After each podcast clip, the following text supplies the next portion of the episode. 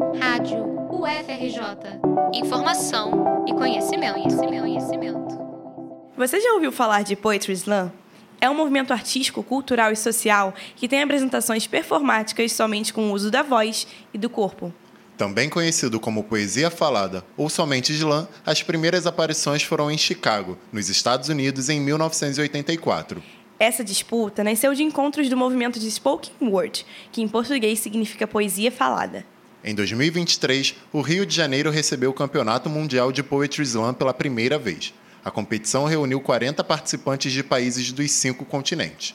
Os campeões nacionais se reuniram durante a 13ª Festa Literária das Periferias, a FLUP. Entre os dias 12 e 15 de outubro, os poetas competiram em etapas classificatórias e a final rolou no último domingo no palco Machado é Cria.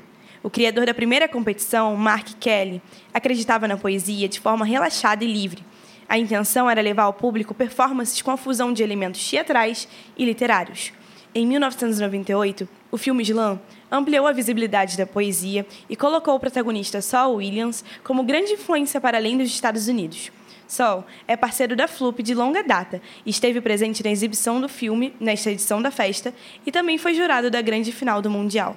Roberta Estrela Dalva é percursora do Poetry Slam no Brasil. Em 2008, criou o Zona Autônomo da Palavra, primeira competição de slam no país. A curadora do Slam na FLUP contou para a Rádio FRJ a importância do Mundial no Brasil para a consolidação dessa arte. Eu acho que tem um encontro de culturas, um mundo.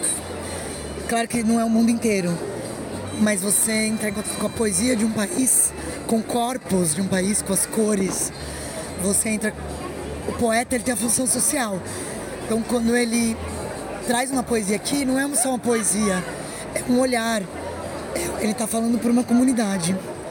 Então acho que esse encontro, esse, essa gira da poesia é muito saudável para a gente ver que a gente não é o centro do universo, nem do mundo, e que existem outras pessoas vivendo também o senso de comunhão, as diferenças e as igualdades, né? No Poetry Slam, a regra é simples. Cada participante tem três minutos para versar em seu poema de maneira livre. Cinco jurados dão notas de 0 a 10 e a maior e a menor são descartadas. Durante as performances, intérpretes de Libras e traduções simultâneas estavam disponíveis para o público. O representante brasileiro foi o Cria de São Gonçalo Ocota.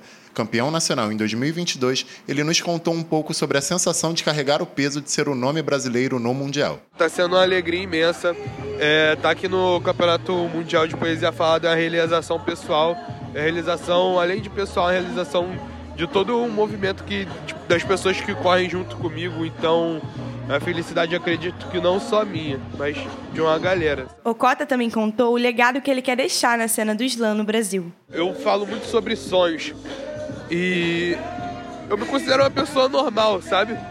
Uma pessoa que pessoa normal mesmo, sem, sem ser esse, esse intelectual que às vezes as pessoas querem ser e tudo mais eu sou uma pessoa comum atrás de coisas incomuns.